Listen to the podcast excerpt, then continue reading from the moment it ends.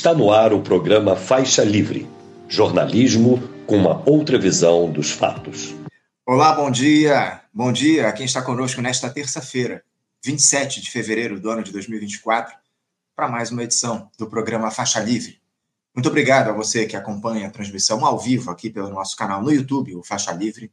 Agradeço também a quem assiste ao programa gravado a qualquer hora do dia ou da noite e a quem nos ouve pelo podcast Programa Faixa Livre, nos mais diferentes agregadores.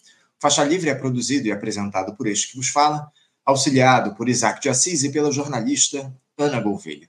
Seguiremos aí, na edição de hoje, repercutindo aquele ato bolsonarista do último domingo, lá em São Paulo, as reações dos mais diferentes atores políticos do nosso país.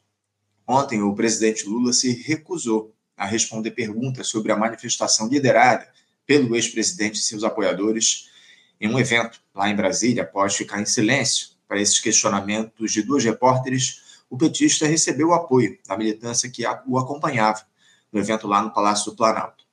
Para analisar tanto esse ato, com a postura dos agentes públicos e da própria esquerda frente a essa manifestação, futuro do bolsonarismo no país, enfim, nós vamos receber hoje, daqui a pouquinho, o ex-senador, ex-governador do Paraná, Roberto Requião. Hoje vamos finalmente tratar de analisar aí os rumos da nova direção da Associação de Engenheiros da Petrobras, a EPET, que foi eleita no início desse mês. O que é que os novos diretores pensam a respeito das iniciativas da Petrobras em meio a essa gestão Lula? Diante, aliás, depois de dois imprevistos aí na última semana, nós vamos receber daqui a pouquinho o vice-presidente da EPET, Fernando Siqueira, para tratar desses temas e também comentar essa possibilidade aí de parceria entre a estatal brasileira e o fundo Mubadala na administração da refinaria Landulfo Alves, a Relan, lá na Bahia, foi privatizada durante a administração Bolsonaro para os árabes. Será essa uma boa opção? Vamos saber já já com Fernando Siqueira. Também a gente falarmos aí sobre economia. Já há bastante tempo não trazemos essa temática aqui ao programa, dada essa confusão que houve aí no tabuleiro internacional. E quem estará conosco hoje será o assessor técnico na Câmara dos Deputados e diretor do Instituto de Finanças Funcionais para o Desenvolvimento, o IFFD, Davi Decache, analisando os números recordes da arrecadação da União no mês de janeiro, algo que animou o governo federal em seu intento de fazer o arcabouço fiscal funcionar no nosso país. Ele também vai tratar da agenda econômica do Congresso para 2024 e a possível criação de um novo instrumento de proteção cambial no país que será anunciado pelo ministro da Fazenda, Fernando Haddad. Assuntos importantes para a gente tratar já já. Por fim, eu converso com o presidente do Sindicato Nacional dos Funcionários do Banco Central, o Sinal, e vice-presidente do Fórum Nacional Permanente das Carreiras Típicas de Estado, FONACAT, Fábio Fayad. Ele que vai comentar em que pé andam as negociações na mesa específica dos servidores do Banco Central com o Ministério da Gestão e Inovação em Serviços Públicos. A autarquia tem realizado aí operação padrão já há algum tempo. E vamos saber se ainda há, aliás, se ainda está no radar a possibilidade de greve, caso um acordo não seja construído. Um outro tema, tema relevante aí para a gente tratar a situação do serviço público aqui no nosso país. Mais uma vez, o faixa livre para te deixar atento aí do outro lado da tela.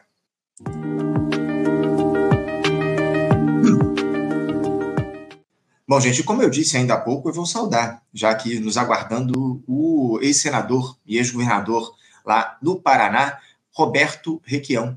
Senador Requião, bom dia. Bom dia. Prazer bater um papo com você sempre. Prazer é sempre nosso, governador, recebê-lo aqui no nosso programa. Muito obrigado por ter aceitado o nosso convite mais uma vez, porque a gente quer dialogar a respeito desse cenário da política nacional com você, Requião. Depois aí de pouco mais de um ano de aparente calmaria passado o 8 de janeiro, parece que a situação tende a novamente se tensionar. Aquele ato dos apoiadores do presidente Jair Bolsonaro no último domingo, lá na capital paulista, que reuniu quase 200 mil pessoas, mostrou a capacidade de mobilização dessa turma ainda muito forte e acendeu o sinal de alerta, especialmente em ano de eleições municipais. Mas antes da gente analisar, o, o Requião, as consequências, os recados que a extrema-direita deu com esse ato na Avenida Paulista, eu queria ouvir uma análise sua para essa iniciativa que o ex-capitão utilizou aí para tentar denunciar uma suposta perseguição da justiça. Você vê o Bolsonaro tendo obtido sucesso nesse seu intento, Raquel? Anderson, em primeiro lugar, é verdade que o ato do Bolsonaro não foi insignificante cerca de 200 mil pessoas. Mas não teve também essa grandeza.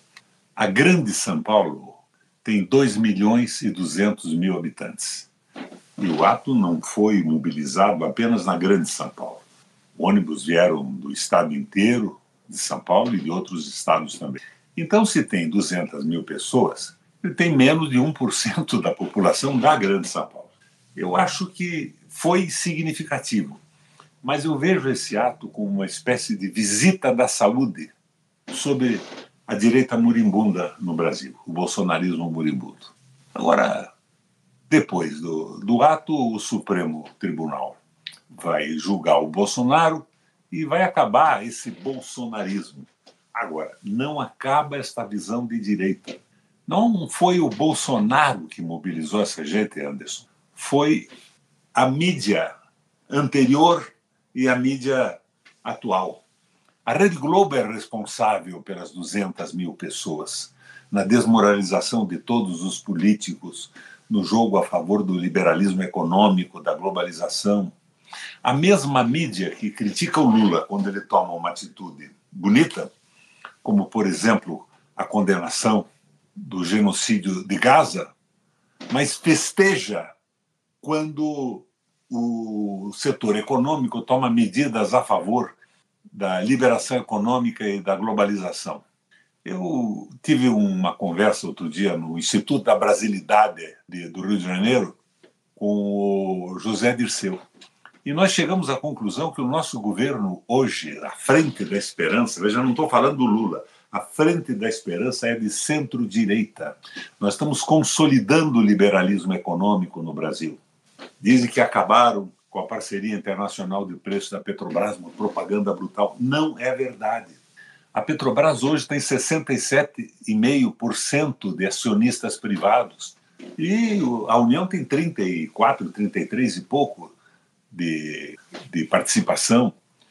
Então, nós estamos com a mesma política do, do Bolsonaro.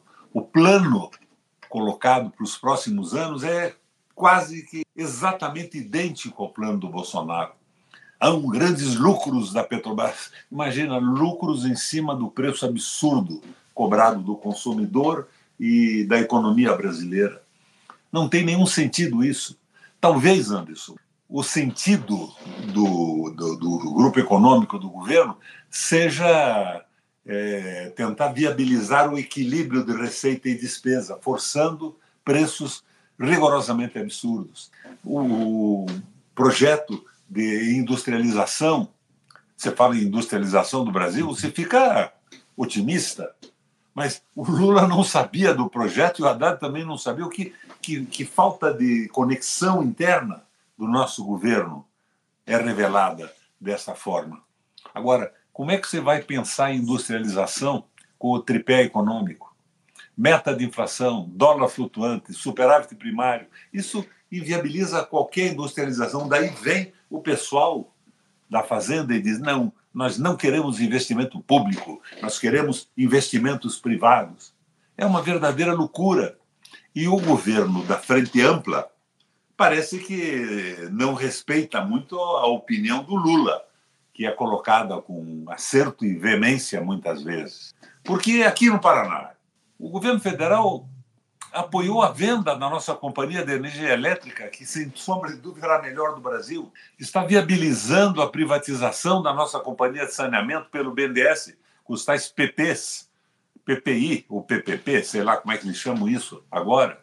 Fez um pedágio que o Bolsonaro não conseguiu fazer. E a primeira fase do pedágio entrega as nossas rodovias para uma empresa das Ilhas Caimã, do paraíso fiscal, e está apoiando a venda do Porto de Paranaguá. É tudo que se transformava em argumentos nossos contrários na eleição do Lula.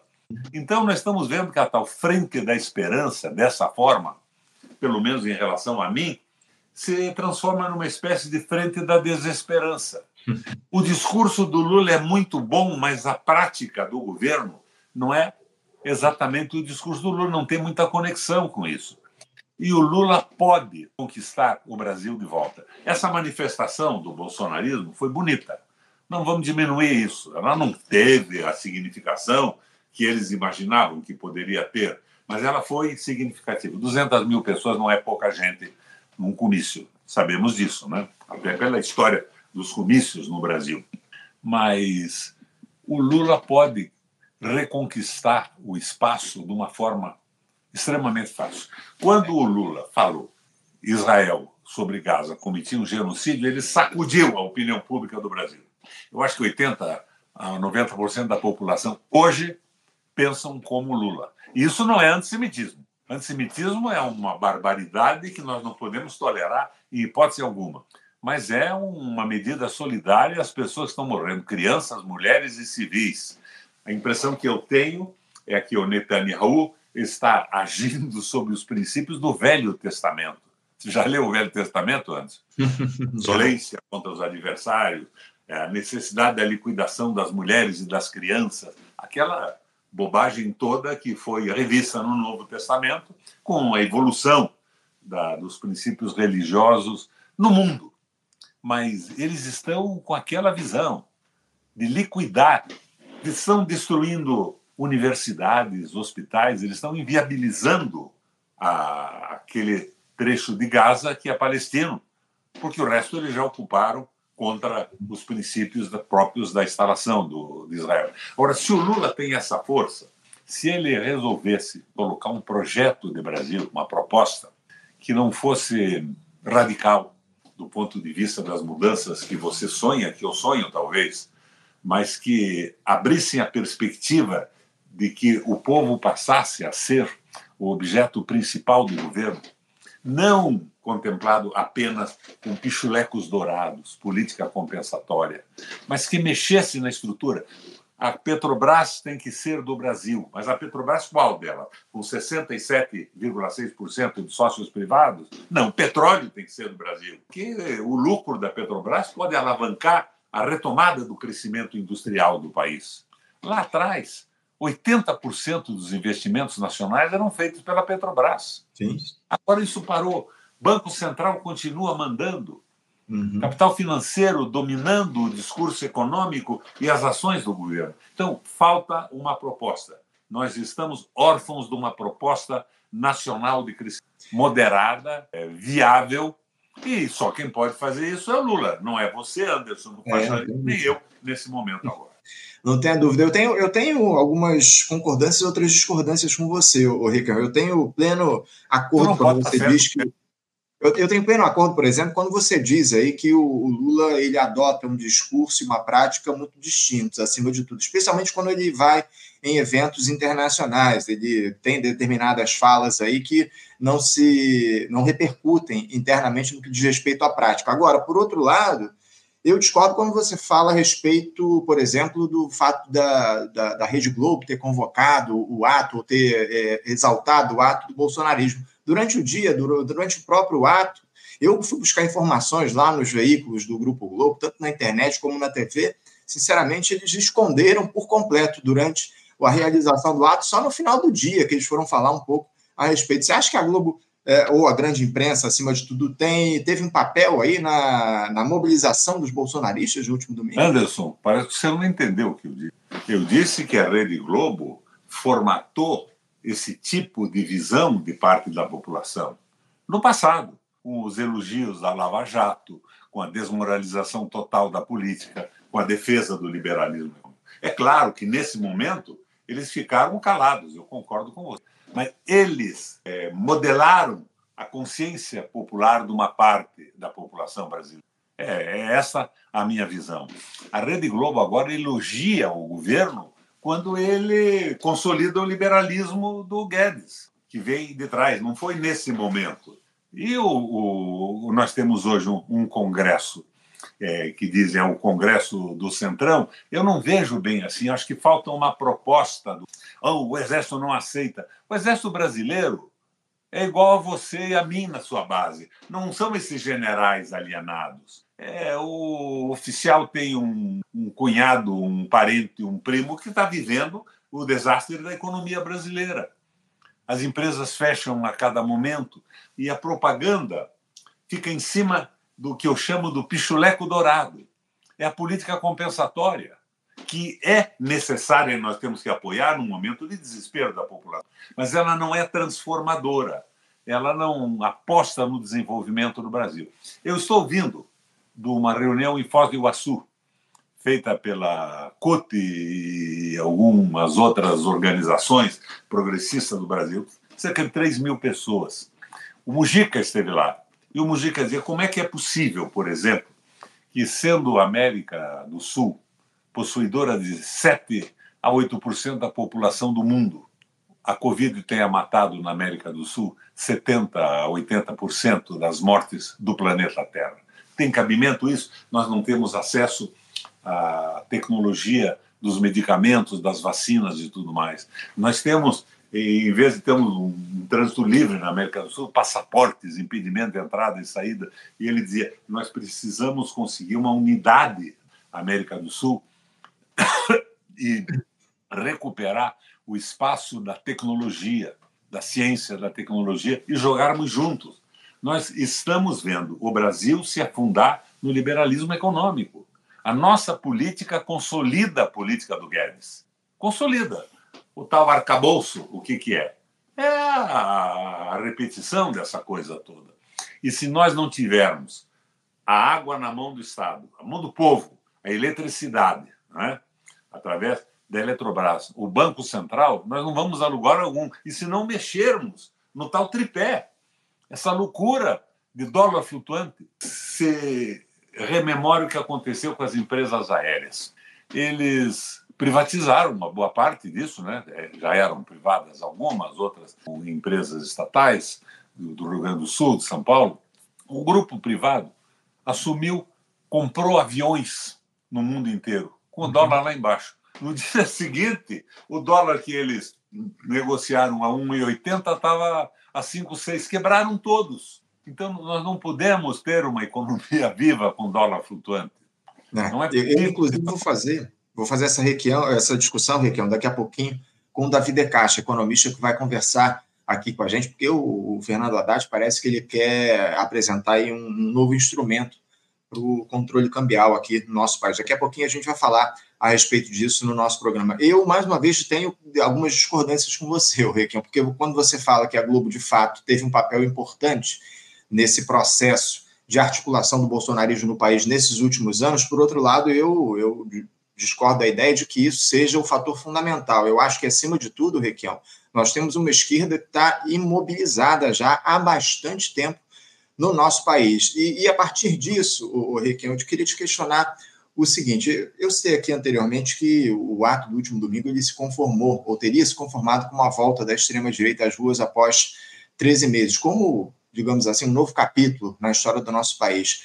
Você teme, Requião, que os bolsonaristas passem a protagonizar o cenário da política nacional, acuando o presidente Lula e dando uma guinada ainda maior à direita nessa gestão? Você acredita nessa possibilidade e outra? Você vê a capacidade da nossa esquerda reagir caso isso se dê? Não, eu concordo com, de certa forma, com o Safatli. Nós não temos mais uma proposta de esquerda e quem poderia colocar essa proposta de transformação seria o, o presidente Lula. E, e eu insisto, a Globo não foi fundamental agora, ela foi fundamental na formação da consciência popular contra o Estado, contra os políticos e a favor da privatização de tudo, a crítica da Petrobras, a crítica de todas as empresas. E, na minha opinião, o bolsonarismo, nessa manifestação na Paulista, apreciou o féretro do fim da sua vida.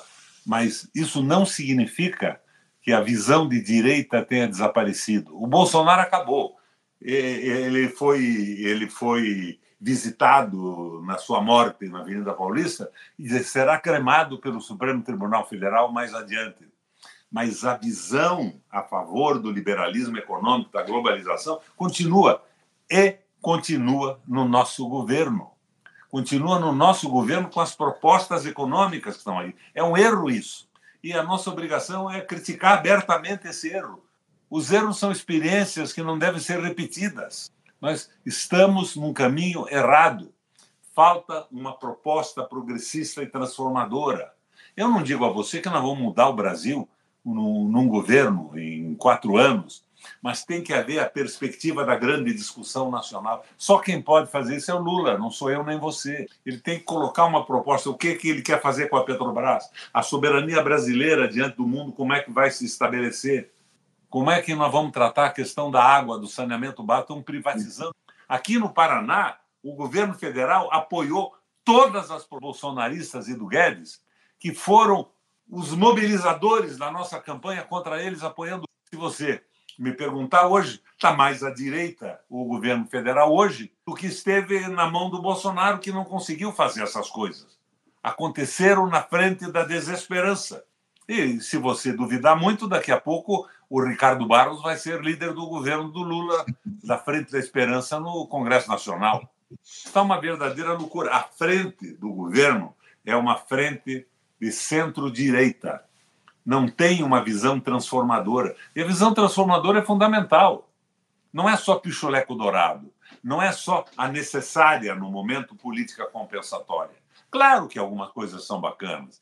É, colocar de novo mais médico para funcionar, é, Minha Casa Minha Vida, tudo isso está novamente acontecendo. Mas são pequenas compensações. A transformação só virá se mexerem na soberania brasileira, que deve valer mais e um governo que tenha como visão principal a população. Hum. Essa história. A, como é que isso tudo ocorreu na história do Brasil? Com Fernando Henrique, o Enzo Faleto, lembra? A dependência como fator de crescimento, que é a, a renúncia a todo o crescimento baseado em cima da competência dos brasileiros. Não, são competentes os brasileiros, temos que entregar o país, senão ele não anda. Isso continua desde o Fernando Henrique. A impressão que eu tenho é que é o mesmo princípio, a teoria da dependência, que inventou o arcabouço, que está fazendo essas propostas econômicas, e essa falta de coordenação. Essa política industrial é bacana, né? O Brasil precisa se industrializar. Você diz isso com entusiasmo, eu posso dizer também. Mas, de repente, o Haddad e o Lula dizem que não sabiam da estruturação dessa política. Agora, Logo depois, ela se transforma num objeto de comunicação do governo federal e é cantada em prosa e verso em toda a mídia disponível. Mas não é assim. Não vai acontecer assim. Então, esses erros têm que ser corrigidos. E o Lula pode corrigir isso com facilidade. Precisa ter a proposta na mão de quem tem credibilidade no Brasil hoje, de quem nós elegemos presidente da República. Mas é, não só o discurso não só o discurso. Não adianta dizer ah, os novos diretores da Eletrobras recebem mais que o presidente. Isso não tem importância nenhuma, pode mexer com a cabeça de um sujeito despolitizado. Mas a importância é que a Eletrobras passou a ser propriedade de um grupo de pessoas que só pensa no lucro. Ela não tem como objetivo mais levar a eletricidade para a industrialização e para a melhoria das condições de vida da população. Então, há um desfoque desse processo. Uhum. Nós estamos desfocados e temos que corrigir isso. Eu acho que ainda é tempo. Esse levantamento do liberalismo econômico, com, malafaias, religiões e tudo isso, pode ser contido se o Lula assumir uma proposta clara e ele ganha a maioria no Congresso Nacional. No Congresso Nacional, hoje, com as emendas impositivas, o pessoal quer se reeleger, cada um quer pegar um pedaço, inclusive o pessoal da nossa base. Eles não querem ficar sem a emenda impositiva e competir com os outros que têm a emenda positiva. E, Agora, e uma proposta.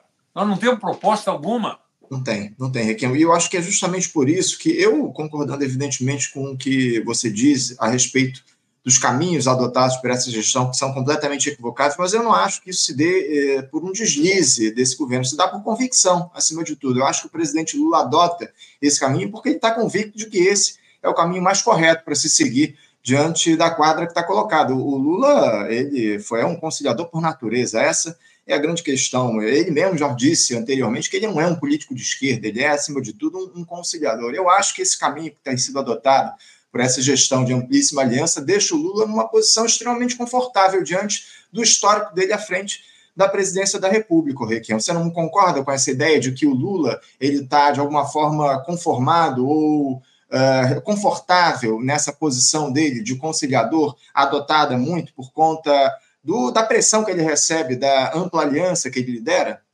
Eu sou amigo do Lula. Eu gosto muito dele.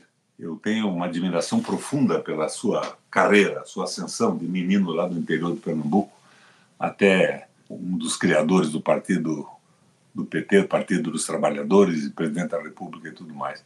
O Lula sempre trabalhou com a vontade da maioria numa Assembleia.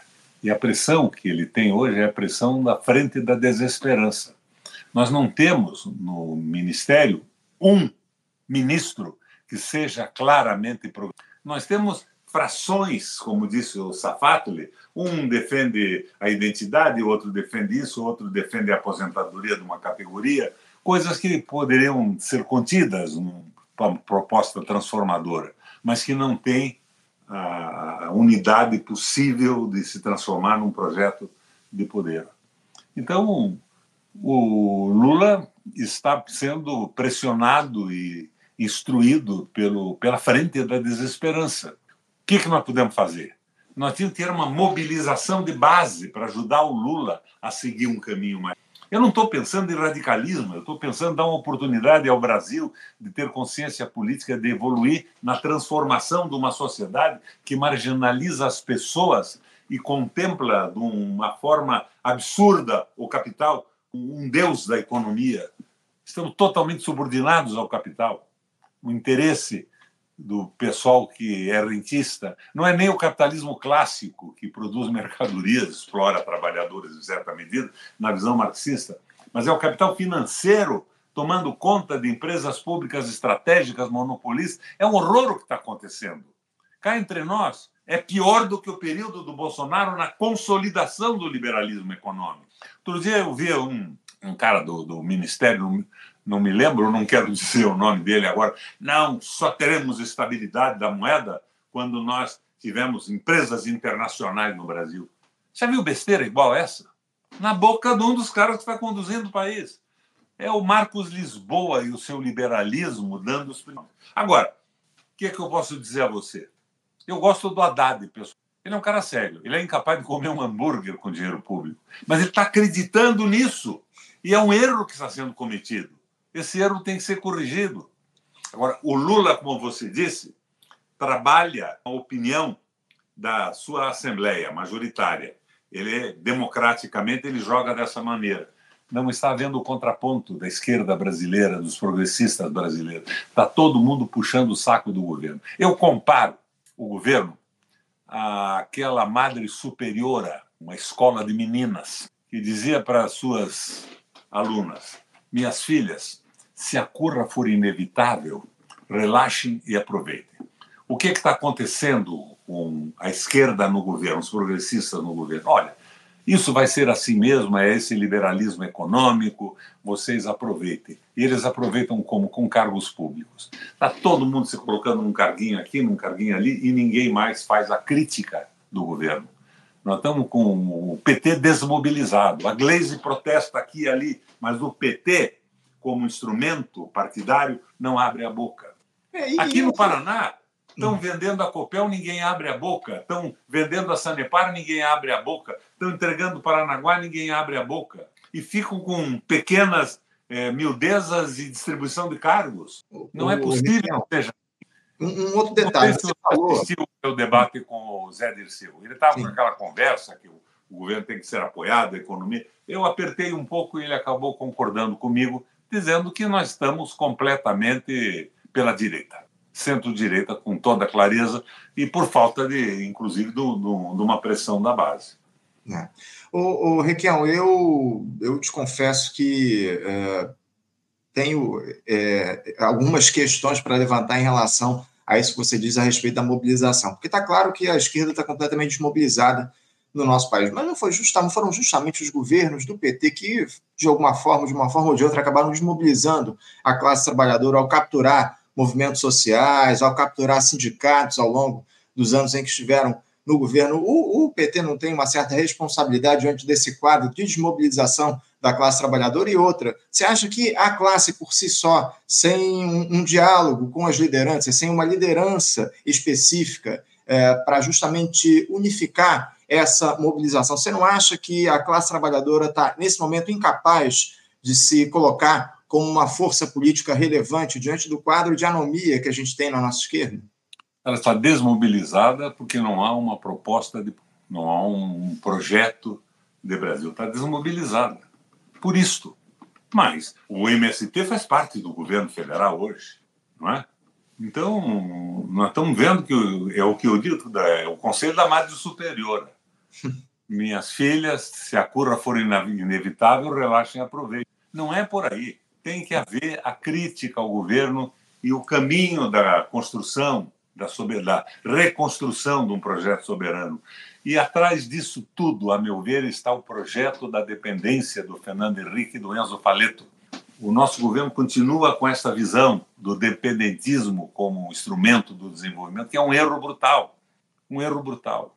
É. Eu vi outro dia uma entrevista no Mangabeira 1 que ele dizia: Mas falar com, com o Haddad é a mesma coisa que falar com o Fernando Henrique. Do ponto, claro que não é a mesma coisa, mas do ponto de vista da proposta econômica, é, é a mesma coisa. Eles estão tentando, dentro do quadro instalado pelo Guedes e pelo fernandismo e henriquismo ao longo do tempo, consolidando o liberalismo. Consolidação completa. Não há uma política transformadora que é fundamental para a construção do Brasil soberano vinculado ao interesse da população. Uhum. Não há. Inclusive, o Riquinho, a gente está tentando aqui realizar uma entrevista com o professor Mangabeira Unger no nosso programa. Estamos em contato com ele lá nos Estados Unidos para ver se a gente consegue conversar com ele aqui no Faixa Livre a respeito de algumas polêmicas que surgiram aí nessas últimas semanas. Enfim, agora, o, o Requião, eu queria trazer uma, uma situação que eu levantei aqui, inclusive, na chamada aqui na nossa entrevista, porque o presidente Lula ontem teve uma postura, eu diria, questionável, e ao se recusar a comentar esse ato do bolsonarismo no último domingo. Ele foi perguntado lá por duas jornalistas no Palácio do Planalto a respeito da avaliação dele sobre esse ato, e o Lula acabou ignorando as perguntas e o público, formado, evidentemente, é, em sua maioria por petistas, vaiou as repórteres que fizeram esse questionamento. Você acha que ignorar essa oposição bolsonarista é a melhor atitude que o presidente deve ter nesse momento, Requião? Eu acho que eu não, não criticaria essa posição. É o cancelamento do bolsonarismo. O Lula iria simplesmente reforçar o comício com crítica. Eu acho que ele não fez mal, não, em tomar essa atitude. Mas tinha que dar uma resposta com um projeto de Brasil, não é com crítica ao bolsonarismo, não é com crítica às loucuras do, do Malafa, o Malafaia. Ele tinha que responder com uma proposta. Ele ganha o país, ganha o Congresso com uma proposta razoável. É, a, a, Brasil que nós queremos, de Brasil que leva em consideração a população. Não adianta dizer vai, o povo vai comer três vezes por dia. O povo precisa de um projeto de educação para valer. O povo precisa ter eletricidade para o desenvolvimento acontecer, a qualidade de vida melhorar. Nós estamos numa confusão por falta absoluta de projeto. Qualquer ministro faz o que quer. Você veja, fizeram o pedágio que foi criticado, um dos grandes escândalos nacionais aqui no Paraná, pela mão do, do Ministério do Filho do Renan. Um absurdo total, total, total. E o Lula veio e festejou isso. Mas ele, no palanque comigo aqui no Paraná, criticava isso, dizia: vamos acabar com isso. Ele anunciou. Por quê? Pragmatismo político. Queria alguns votos do PS, PSD no Congresso Nacional, do Kassab e do Rato. Itaipu, mantiveram o diretor financeiro de Itaipu, que passava recurso para o rato, para obras que até hoje não foram auditadas. Vira tudo um pichuleco dourado de pequenos favores. Falta projeto, falta planejamento. É, e essa falta. falta de planejamento vai levar à eleição do Milei depois do Lula. Vou te dar um dado de, do Paraná. Nós fizemos algumas pesquisas aqui. Pergunta: você votaria num candidato apoiado pelo presidente Lula? Melhoraria a tua, a tua intenção de votar se o candidato fosse apoiado pelo Lula? 57,5% disseram que não. O apoio tirava a possibilidade de votar. E em Curitiba, 60%. 60% não se entusiasma com um candidato apoiado pelo presidente Lula. Por que isso? Porque todos os nossos temas de campanha foram incorporados de uma forma negativa pelo governo federal. Como é que nós, como é que nós vamos entrar numa campanha agora? Dizer, não, nós somos a favor do roubo do pedágio. Nós somos a favor de que a Companhia Paranaense de Energia Elétrica seja colocada na mão de meia dúzia de... e não atenda aos interesses do Paraná e do povo mais. Atenda aos interesses de geração de dividendos para os seus acionistas, quase todos norte-americanos, fundo BlackRock, fundos da Califórnia, fundos de funcionários públicos de Nova York, da Flórida. É um escândalo isso. Isso nos deixa numa situação muito desconfortável. Agora, isso está acontecendo. Mas daí eu vejo o Lula com algumas proclamações e fico entusiasmado com o que ele está fazendo. Só que a prática do governo não tem nada a ver com o é, é isso. Eu estou muito preocupado em relação ao fato de a gente não ter um projeto de país para ser discutido ao longo desses últimos anos. Né? Isso é, é, evidentemente algo que a esquerda precisa colocar a mão na consciência e estabelecer essa discussão, esse debate, acima de tudo, com a classe trabalhadora. Muito do crescimento, do avanço dessa extrema-direita se dá por conta disso, dessa falta de diálogo, de proposição é, com a classe trabalhadora para a construção de um programa, de um projeto de país. Agora, o Requiem, uma superação dessa extrema-direita, eu falava um pouco a respeito disso no meu, nessa minha última apreciação, uma superação da extrema-direita na tua avaliação, ela passa por onde? Qual seria a responsabilidade tanto do governo como da classe trabalhadora no sentido de se é, superar a extrema-direita e outra? Há interesse, de fato, dessa direita neoliberal que está no governo em eliminar o bolsonarismo, Requião? O bolsonarismo, sim. Eles não simpatizam com o Bolsonaro. Bolsonaro não sabe usar o talher correto num jantar. O Bolsonaro não conhece as bebidas finas, as marcas de vinho famosas no mundo inteiro. Mas o liberalismo econômico está entranhado nessa. A Globo acabou contra o Bolsonaro, mas ela não se afastou um milímetro do projeto neoliberal de globalização, de subordinação às grandes instituições financeiras. É este é o problema. Agora, como é que você resolve isso? Projeto de governo. Mas esse projeto tinha que ser orquestrado pelo presidente da República nesse momento. Que nós não temos nem mídia. Nós estamos batendo um papo aqui maravilhoso. Você deve ter uma audiência incrível. O Faixa Livre é um dos espaços mais importantes da, da discussão política brasileira, mas perto de uma Rede Globo e da grande mídia é nada. É? Mas nós estamos fazendo o que podemos. O que fazer? Estamos fazendo, estamos discutindo. Isso não significa que a gente tenha razão em tudo que diz, não podemos ter erros também, mas que sejam apreciados os erros, colocadas propostas alternativas, mas que a discussão se estabeleça. Olha, eu fui governador três vezes do Paraná. Eu sei das dificuldades que tem um governador. Ele não é o presidente da República, ele não tem acesso que o presidente tem a moedas, a financiamento, a emissão e tudo mais. Mas nós estamos liquidados. O governo federal hoje está mais à direita no Paraná do que o governo do Bolsonaro. Eu quero insistir de novo: o governo do Bolsonaro não conseguiu privatizar a Copel, não conseguiu privatizar a Companhia de Saneamento, não vendeu o Porto de Paranaguá e não fez uma licitação de pedágio que acabou entregue para um paraíso fiscal das Ilhas Caimã. O que, que tem que ver as Ilhas Caimã, o crescimento do estado do Paraná e a necessidade de estradas transitáveis? Nada, eles entram aqui para ganhar dinheiro. E foi considerado, o sistema anterior, um dos maiores escândalos do Brasil. Foi repetido por quem? Por mim, não pelo Lula, que é o cara que eu admiro. Mas eu acho que nós estamos num descontrole das coisas com essa frente frente ampla que vai acabar tendo o Ricardo Barros como líder do governo. E, e, e frente ampla, Requião, que ao que tudo indica deve seguir aí ao longo desse ano de 2024 das eleições municipais. Inclusive, a gente tem conversado a respeito disso, da necessidade de se desfazer essa frente amplíssima que foi construída para a eleição do presidente Lula lá em 2022. O momento é outro, acima de tudo, a gente precisa uh, caminhar com as próprias pernas. Você não acha que o governo ou o Partido dos Trabalhadores deveria atuar no sentido de desmobilizar essa frente ampla em algum sentido para que a gente consiga levar à frente propostas efetivamente de esquerda no nosso país? Mas para isto, o governo federal do presidente Lula devia ter tomado medidas consentâneas com as propostas da campanha eleitoral, do discurso nosso e do próprio presidente da República. Senão, o que eles estão tentando fazer é ampliar a frente ampla e consolidar essa história da pacificação nacional.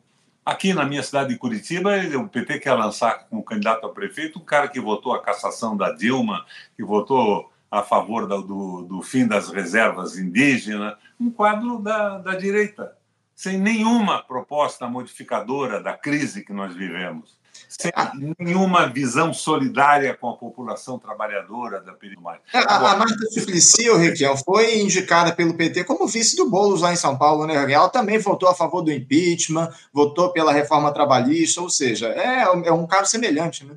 Não é bem semelhante. Me, me perdoa a observação. A Marta teve uma crise com a Dilma, pessoal ela não votou a favor do liberalismo econômico, ela votou contra Dilma. Eles brigaram, ela se sentia excluída. E ela tem, antes disso, uma história de apoio ao Partido dos Trabalhadores. Mas aqui, no Paraná, a coisa é, é completamente diferente. Nós estamos consolidando a direita. Agora, o que, que o PT espera com isso? Manter alguns cargos na prefeitura se o cara ganhar? Mas vai ganhar como? Com 60% de contrariedade da população. E eu não aceito isso de forma alguma. Eu fui prefeito da cidade, fui governador três vezes. Não aceito isso. Voltar atrás, nunca mais. Do ponto de vista do português, é um pleonasmo, mas nós não podemos recuar. Nós temos que avançar, moderadamente, mas avançar. Agora, se não tem por parte do governo uma proposta, como é que nós podemos recuperar a visão progressista da, do nosso partido? Eu sou petista hoje, entrei no PT para ajudar a derrota do Bolsonaro e a vitória do Lula. Como é que eu posso aceitar isso? É, não dá, Depois de ser né? governador três vezes, senador duas vezes, presidente do Parlamento Europeu Latino-Americano, do Parla Sul, do Parlatino, como é que eu vou aceitar a rejeição de tudo que me fez entrar na política porque acredito no país e na possibilidade de desenvolvimento e na capacidade do nosso povo de superar isso tudo? Como é que eu é. posso me enquadrar nesse projeto? É rigorosamente impossível. Uhum. Então, o que fazer? O que nós estamos fazendo aqui, de certa forma que nós estamos fazendo. Agora, outra coisa, você disse duas, três vezes que não concorda comigo com algumas coisas. Me permita discordar de você também. À vontade. Falou muito na, na, na, na classe trabalhadora e tudo, mas a, a frente pode incorporar hoje os empresários brasileiros, porque a frente hoje é contra o capital financeiro, que está tomando conta de tudo os empresários brasileiros podem entrar numa proposta também nesse momento, mas não tem proposta. Como é que um sujeito vai investir se uma letra do Tesouro lhe dá uma possibilidade de lucro sem compromisso, sem imposto, sem responsabilidade com o trabalho, maior do que. Eu fiz um projeto de regulamentação do Banco Central. Mandei para o Haddad e para alguns parlamentares. O Haddad me disse que estava encantado, que ele ia se debruçar sobre isso. Depois não tive mais contato com o Haddad. Entre outras coisas, eu dizia o seguinte: o Banco Central pode ser independente como está, não tenho problema com isso, mas ele deve ter uma regulamentação do que ele pode e o que não pode fazer. Ele não pode fixar a Selic acima do lucro médio das empresas que se instalam no Brasil, senão ninguém mais vai se instalar. E quando não alcança a meta de inflação, ele deve ser destituído imediatamente, automaticamente, para o presidente nomear outro. É uma regulamentação desse processo. Na, na no, no, meu site eu coloquei esse projeto. Esse projeto eu fiz com apoio de muitos economistas do Brasil e de alguns companheiros que trabalham no Banco Central. Uhum. Agora, nenhuma repercussão. Banco Central, quem é que propôs o Banco Central independente, Anderson? Vamos lá, puxe pela tua memória. Pois é. Que é que foi? É, o, o, Riquelme, eu, eu te confesso Mas que eu tenho. Foi que pôs o Banco Central Independente? Ah, foi lá o. Haddad. Foi, o Haddad. Foi. Na campanha presidencial, mudou uhum. o programa do PT.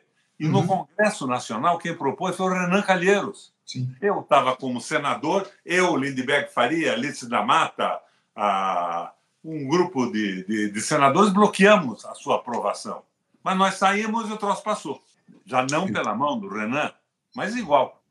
É. O, o Requião, esse nosso papo vai longe aqui. Eu, infelizmente, estou com meu tempo mais do que esgotado, mas quero agradecer muito a tua participação e já deixar um convite para a gente voltar a dialogar ao longo dos próximos meses para falar sobre esse cenário da política nacional cada vez mais intricado. É sempre uma alegria te receber aqui no Faixa Livre, Requião. Muito obrigado pela tua participação. Um ótimo dia, meu abraço. Eu, eu admiro muito o Faixa Livre e eu participo disso há, há décadas. E quero cumprimentar a você pelo desempenho crítico, e é isso que nós temos que fazer, uma crítica construtiva, porque senão nós teremos um milênio na presidência da República. É, é isso. Acima de tudo, a gente precisa fazer a crítica. Não podemos abrir mão da crítica, acima de tudo. Mais uma vez, Requião, muito obrigado pela tua presença. Um abraço para você. Até a próxima. Conversamos aqui com o Roberto Requião. Roberto Requião, que é ex-governador, ex-senador pelo estado do Paraná e um comentarista histórico nosso aqui do Faixa Livre, está sempre auxiliando, nos ajudando aqui a entender um pouco mais do cenário da política nacional no nosso programa. É sempre uma alegria receber o Requião aqui no Faixa Livre. Você, ouvinte do Faixa Livre, pode ajudar a mantê-lo no ar. Faça sua contribuição diretamente na conta do Banco Itaú, agência 6157, conta corrente 99360, dígito 8. Esta conta encontra-se em nome do Sindicato dos Professores do Município do Rio de Janeiro e região, o Simpro Rio, uma das nossas entidades patrocinadoras, mas seus recursos são destinados exclusivamente para o financiamento do nosso programa. Você pode fazer sua doação de qualquer valor, utilizando também a nossa chave Pix, que é ouvinte@programafaixalivre.com.br. Sua contribuição é fundamental para a manutenção desta trincheira progressista no ar.